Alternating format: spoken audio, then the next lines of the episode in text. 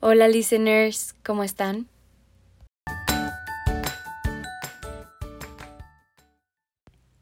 Espero todos ustedes estén súper bien. Y hoy estoy muy feliz porque vamos a tener nuestra primera mujer invitada en el podcast. De verdad vamos a hablar de un tema muy interesante que estoy segura que les va a encantar. Y les quiero dar una introducción muy rápida para que se vayan dando una idea más o menos de qué es este tema y sobre todo que vayan pensando quién será nuestra invitada que más adelante se las voy a mencionar. Bueno, desde 1953 que se le otorgó a las mujeres mexicanas el derecho al voto, se empezó a entender que en México pues los esfuerzos aún eran insuficientes para lograr una mayor equidad entre hombres y mujeres en el ámbito político. La verdad es que la participación de las mujeres en la vida pública sí es histórica. O sea, desde las Adelitas, José Fortis de Domínguez en la Independencia, eh, Hermila Galindo con el voto de las mujeres, Rosario, Rosario Castellanos, entre mil más mujeres que han construido el camino de México poco a poco, creo que sí ha sido notorio. Pero el cambio de paradigma, la verdad es que no depende de un voto, depende de muchísimo más. Depende de un conjunto de elementos que de verdad puedan vencer todas esas resistencias y que le garanticen a las mujeres y a los hombres llegar a espacios de poder para defendernos y también hacernos sentir identificados, pues también representados e incluidos más allá de los límites de la vida política en México. Ojo, participar no se trata solo de votar. Hay una importancia extrema de involucrarnos como ciudadanas y ciudadanos y levantar la voz.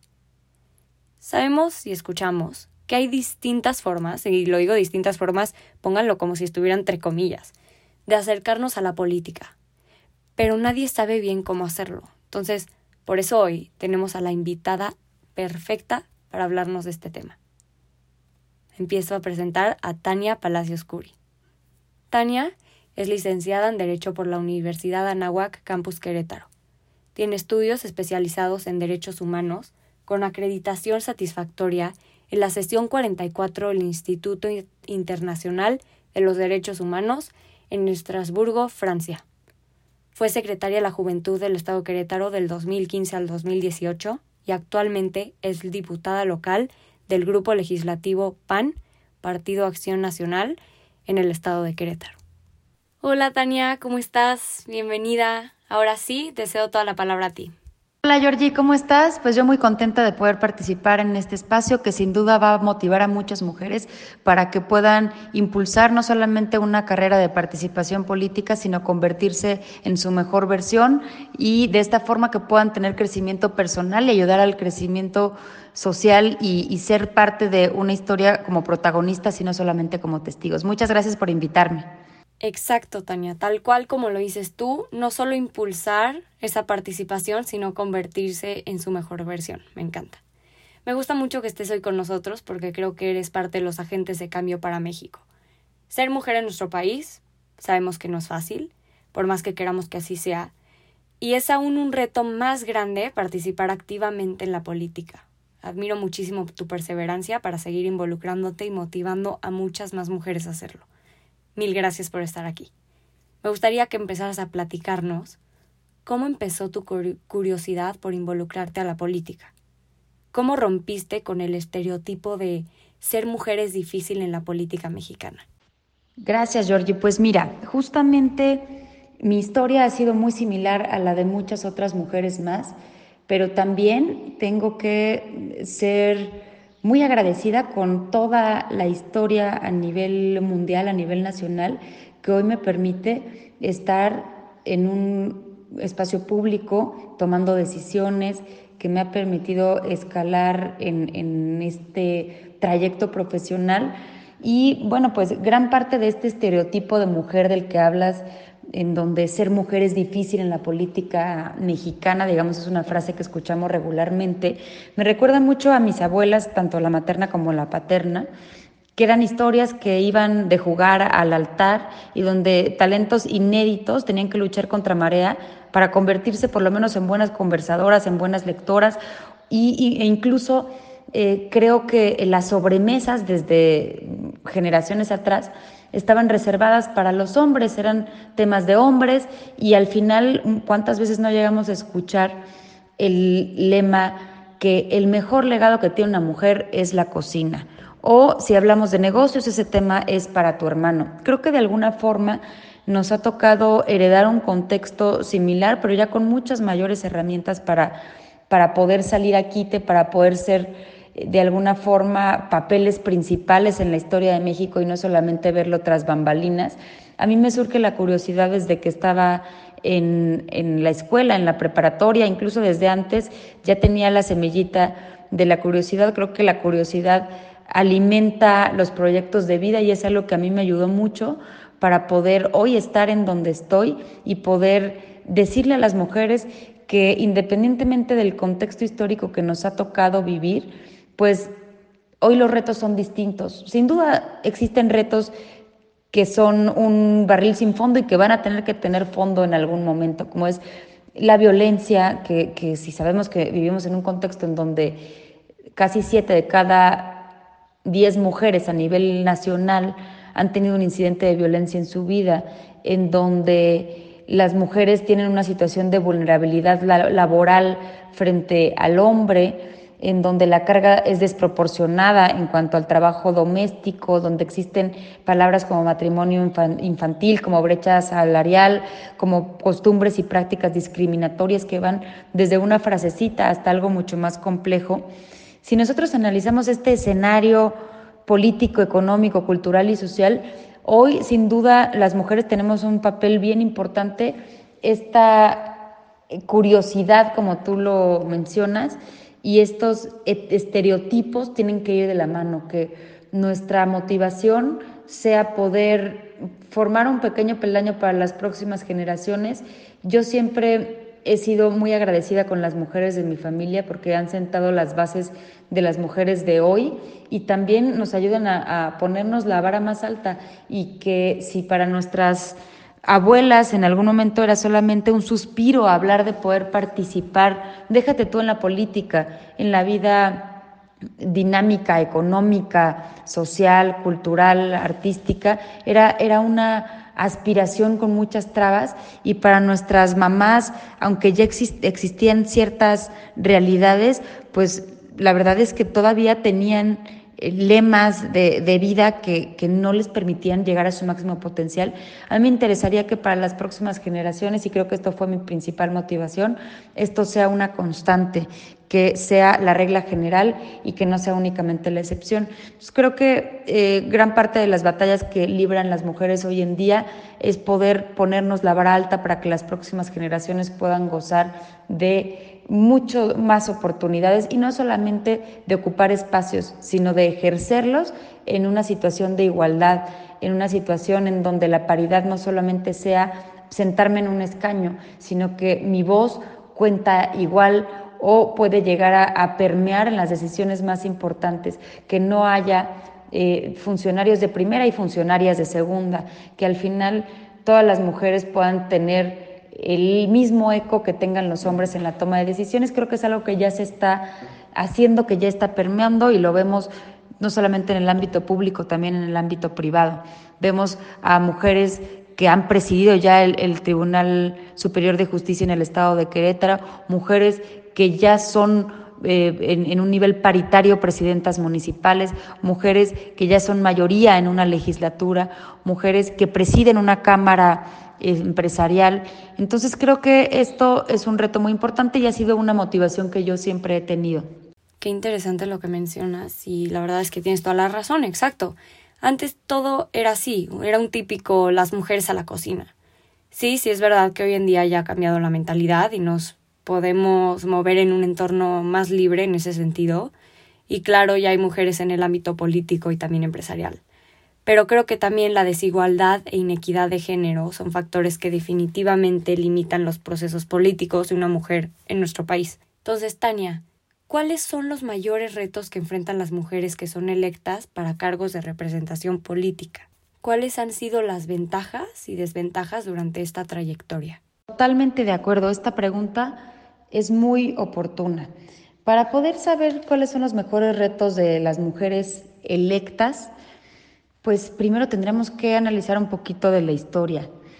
Yo considero que desde mujeres o heroínas, como le queramos llamar, en la historia de México, desde las Adelitas de la Revolución Mexicana, la misma Josefa Ortiz de Domínguez, mujeres que de alguna manera han marcado un precedente en momentos cruciales de la historia de México, se han encontrado con, con diferentes obstáculos.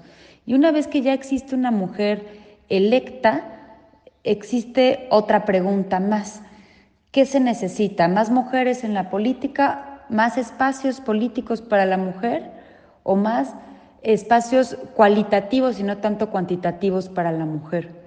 Sin duda, hoy la paridad es una necesidad, es una acción afirmativa para poder compensar una historia de desigualdad en donde la mujer no tuvo oportunidad de ser considerada constitucionalmente para votar, sino hasta el 53, después de que en el 52 20 mil mujeres se congregaron en el Parque 18 de Marzo en la Ciudad de México para demandarle a Adolfo Ruiz Cortines el, derecho al voto. Estamos hablando de, de años recientes y podríamos preguntarle a, Elvia Carrillo Puerto, quien fue una lideresa feminista, ella fue electa diputada para el Congreso Yucateco y tuvo que dimitir a los dos años por amenazas de sus contrincantes de la huertistas. Entonces, muchas mujeres han tenido que dimitir por seguir en un espacio de control, digamos, paternalista o masculina. Muchas mujeres lo han tenido que hacer a lo largo de la historia.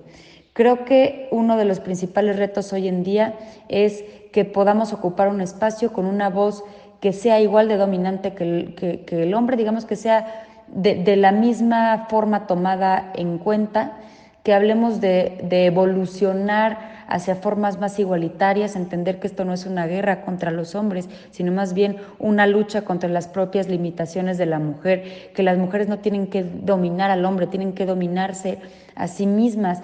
Si nosotros vemos la historia del voto de la mujer, pues nos habla justamente de lo que de lo que tú mencionas en tu segunda pregunta, de las ventajas de esta trayectoria.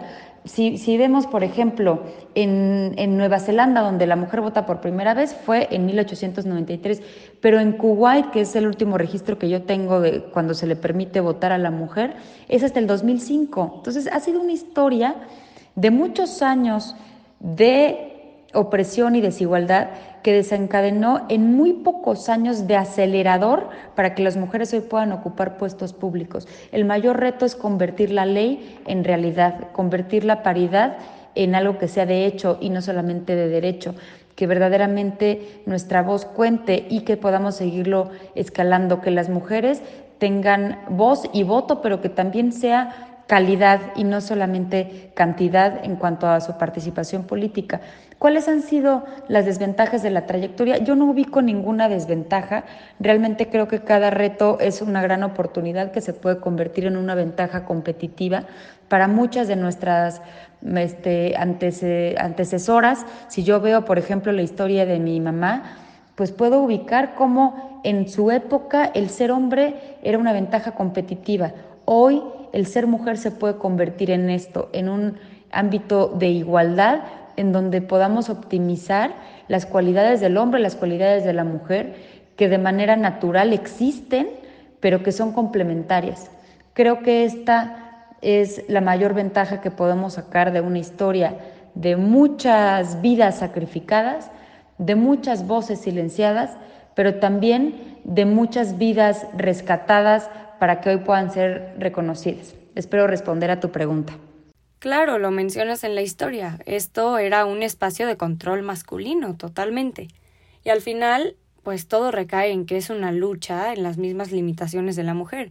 Cito tus palabras que me encantó lo que dijiste, convertir la ley y paridad en realidad. Me encanta. Y Tania, también lo dices muy claro. Más que desventajas, yo creo que hay ventajas, 100%. Y las que no lo sean, pues se convierten en áreas de oportunidad. Entonces vamos a pasar a la siguiente pregunta, que es ¿cómo se ve la mujer en nuestro gobierno? ¿Cuáles son las prioridades que tienen las mujeres al dirigir? Es muy interesante lo que preguntas. ¿Cómo se ve a la mujer en nuestro gobierno? Creo que ha sido el efecto de cómo se ha visto la mujer a lo largo de la historia. Hoy se le ve como un reto, hoy ya hablamos de paridad constitucional, hoy ya para diferentes poderes, para diferentes espacios de decisión pública. Hoy ya se ve a la mujer también como un actor estratégico para el desarrollo. Sin embargo, todavía existen realidades innegables que también hacen que a la mujer se le siga viendo desde otras ópticas, no necesariamente la política, como, como un sujeto que puede ser blanco de vulnerabilidades. Yo no lo diría un sujeto vulnerable, sino un, sino un, un grupo que puede ser sujeto a vulnerabilidades. Y si nosotros nos diéramos cuenta de que en realidad el, cómo se ve a la mujer es cómo queremos ver al mundo, las cosas cambiarían. Creo que si nosotros analizamos, por ejemplo, un estudio que vi hace poco de Naciones Unidas, que hablaba de que mayor igualdad de género se correlaciona con mayor Producto Interno Bruto per cápita y mayor crecimiento económico porque es un efecto multiplicador si nosotros también lo vemos desde el punto de vista de que la igualdad de acceso a las mujeres, no solamente a la política, sino a la tierra y a otros insumos agrícolas, aumenta la productividad agrícola en un 20-30% y reduce el hambre por lo mismo. Si nosotros analizamos que las empresas con tres o más mujeres en juntas directivas o alta dirección superan el rendimiento en un 53%, nos daríamos cuenta de que como vemos a la mujer en nuestro gobierno, es como queremos ver al mundo, es como queremos ver a la realidad en un estado, en una nación, en un municipio. ¿Y qué, cuáles son las principales prioridades que tienen las mujeres para dirigir? Pues mira, yo te voy a responder la pregunta con un video que vi hace poco en donde, hablando de, del COVID-19, se evaluaban las mejores decisiones a nivel internacional para poder contrarrestar los efectos de esta pandemia. Y justamente tienen algo en común siete países que han logrado eh, amortiguar el golpe de esta pandemia. Y estos siete países lo que tienen en común es que están liderados por una mujer. Angela Merkel en Alemania salió con un plan anticipado. En Taiwán salieron con 124 medidas sin necesidad de hacer bloqueos. En Nueva Zelanda igual hubo una máxima alerta. En Islandia pruebas gratis de forma ilimitada que ayudaron a detectar para que esto no eh, se saliera de control. En Finlandia, una mujer de 35 años. En Noruega, eh, la, la persona titular, que es mujer, habló con niños sin adultos para poder explicar y sacar información de cómo poder seguir adelante con sus estrategias gubernamentales. En Dinamarca se cerraron fronteras antes.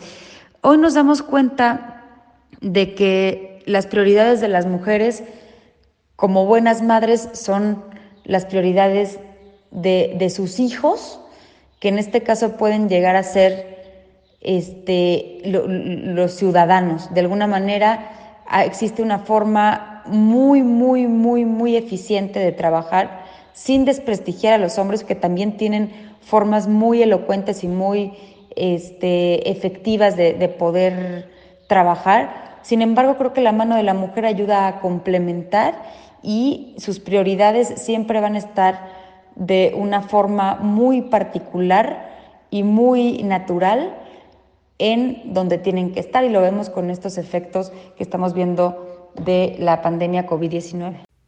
Sí, claro, o sea, las mujeres que nos representan empoderan a la sociedad. Y es increíble todas las medidas que estas mujeres en distintos países lograron impulsar. Y de verdad me gustaría que así sea en México algún día, ya sea la situación en la que estamos viviendo, o sea, la pandemia o cualquier otro ámbito. De verdad, qué interesante el análisis comparativo de otros países que nos compartes, Tania, me, me gustó mucho. Y pues otra pregunta que va enfocada específicamente a las jóvenes de Querétaro. ¿Existen iniciativas para que jóvenes queretanas participen en tu partido político? Bueno, sin duda la juventud es de mis temas favoritos. Claro que existen iniciativas para que las jóvenes participen no solamente en mi partido, sino también en la vida pública. De hecho, gran parte del trabajo legislativo que he tenido la oportunidad de, ejercer en este periodo, aunque ha sido corto, pues lo he tratado de dirigir para que más jóvenes ocupen espacios públicos. Hoy la ley ya obliga a que exista paridad en diferentes ámbitos de gobierno, también para, para cargos públicos que, tienen origen en una este, elección de mayoría relativa, o sea, es decir, de, de elección directa. Y hoy ya existen diferentes iniciativas, lo que hace falta es convertirlas en una realidad. A mí me tocó impulsar como iniciativa de ley el poder crear un Consejo Ciudadano Juvenil que tuviera una distribución paritaria, es decir, que fuera 50 a 50 que tuviera también una proporción en cuanto a cada una de las zonas del estado de Querétaro, que fuera incluyente.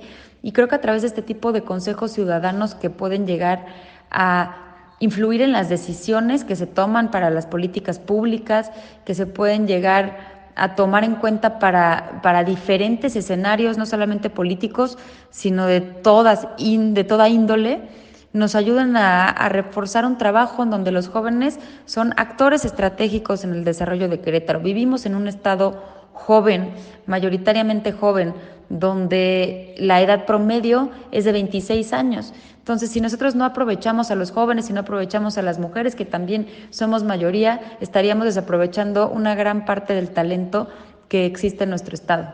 Así que hay muchas estrategias para, para, fomentar su participación. Yo también en algún momento impulsé un movimiento que se llama Querétaro Abierto para que no solamente mujeres, también hombres jóvenes pudieran ser parte activa de, la legislatura, que supieran lo que es un parlamento abierto, cómo pueden participar en la toma de decisiones, en la presentación de iniciativas de ley. Y no se necesita ser abogado, politólogo o sociólogo para esto, se necesita tener, como tú me mencionabas en una pregunta anterior, esa curiosidad, esa motivación y ese ímpetu para poder trascender, aunque sea a través de la voz. Sí, sí, sí, los consejos ciudadanos yo creo que son efectivos. He visto a varios jóvenes participar. Yo personalmente no he tenido esa experiencia todavía, pero claro que es necesario y me encantaría hacerlo alguna vez. Y pues también, como dices, este cambio empieza desde los jóvenes, es el área de oportunidad mayor. Siento que todavía hay mujeres en Querétaro y en México en general que tienen muchísimo miedo de alzar la voz y de participar como ciudadanas en diferentes iniciativas. Igual creo que muy pocas personas saben cómo empezar. Entonces, Tania, ¿cómo pueden empezar las mujeres de Querétaro a participar activamente en la política? Así es, Georgie. Esto es un trabajo inconcluso. Hay mucho todavía por hacer. Hay un camino muy largo todavía por delante. ¿Cómo puedes empezar? ¿Cómo puedes empezar siendo mujer, probablemente siendo joven, tocando puertas?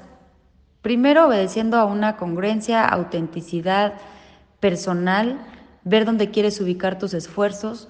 Yo he sido testigo de muchas mujeres que a lo mejor tienen o tenían cierta resistencia a la política, pero tienen y han tenido mucha inquietud por transformar las cosas y no se quedan sentados únicamente en la queja, sino que se invitan a la propuesta. Creo que el reto hoy es tocar puertas, creo que ya hay puertas abiertas, ahora habrá que hacer lo suficiente para que el cuarto que encontramos después de esa puerta abierta sea lo suficiente para que verdaderamente se nos tome en cuenta yo me acercaría no solamente a algún partido político, hay muchas iniciativas de la sociedad civil organizada, incluso de cámaras empresariales, que permiten la participación de las jóvenes, que permiten la participación de las mujeres en asuntos públicos sin necesariamente estar en un escaño, sin necesariamente estar ocupando alguna silla gubernamental, sino que simplemente a través de, de la promoción, de lo que ellas creen, activan respuestas para los gobiernos. Al final, todo va de la mano.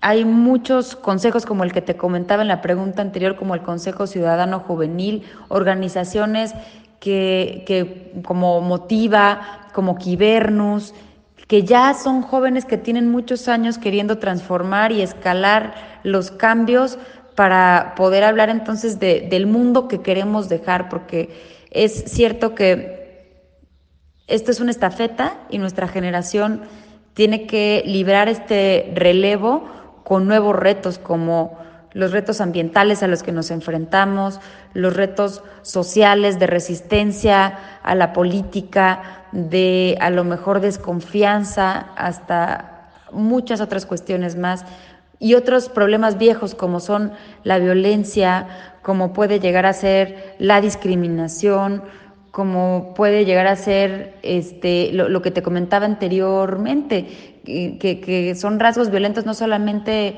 a nivel personal, familiar o sexual, sino también de forma, ahí existe la violencia laboral. Entonces, creo que tenemos muchos retos pasados y presentes de frente. Hoy hay puertas abiertas, yo las invitaría a que se acerquen a la legislatura, tienen la puerta abierta por mi parte para poder compartir experiencias, para conocer y para que darles un, una llave que también les pueda servir a lo mejor en otros espacios. Claro, seguir escalando el cambio, seguir moviendo y seguir participando en la sociedad es totalmente la clave. Si encontramos cualquier oportunidad, tomarla sin miedo. Creo que las mujeres sí sabemos el potencial que tenemos para ser agentes de cambio, no solo en la política, también en los negocios, en la vida diaria, y es de suma importancia comenzar a levantar conciencia. Tania, a mí me da mucho gusto que seas una voz que nos representa en Querétaro y en México, porque tienes unas ideas muy claras, muy conscientes, muy precisas, innovadoras, ¿qué te puedo decir? Con todo el fundamento que puede haber de lo que va a pasar y de lo que está pasando. Me emociona muchísimo saber que sigues impulsando iniciativas para la participación de las mujeres en la política y me emociona aún más saber que vas a llegar muy lejos en tu trayectoria. Creo que este capítulo le aportará muchísimo a todos aquellos que nos escuchen y como dices, esta no será la última vez que tengamos la oportunidad de platicar así. Georgie, estoy muy agradecida y muy contenta de haber participado en este espacio y espero que sea la primera de muchas. Sin duda hoy tenemos un juego muy importante como mujeres, un juego en donde la película de México nos invita a ser protagonistas. A lo mejor no nos tocó al principio, a lo mejor en esta película existe un protagonista ya una vez empezada la película, pero aún así somos importantes. Los escenarios político, económico, cultural y social nos demandan. Tenemos que hacerle honor al pasado, a esas mujeres calcinadas el 8 de marzo en mil 908 en Nueva York por esta causa, a las hermanas Mirabal en República Dominicana, que también fueron brutalmente ejecutadas, también a las mujeres que, solicitaron el voto, a mujeres que fueron eh, diferentes porque lograron poner los primeros ladrillos para que hoy nosotros podamos caminar hacia adelante, escalar y poder representar. Sin duda, tenemos muchos, muchos, muchos, muchos, muchos temas pendientes. Hoy, afortunadamente, hay mujeres jóvenes que ya son referente nacional, como Malala, entre, entre muchas más.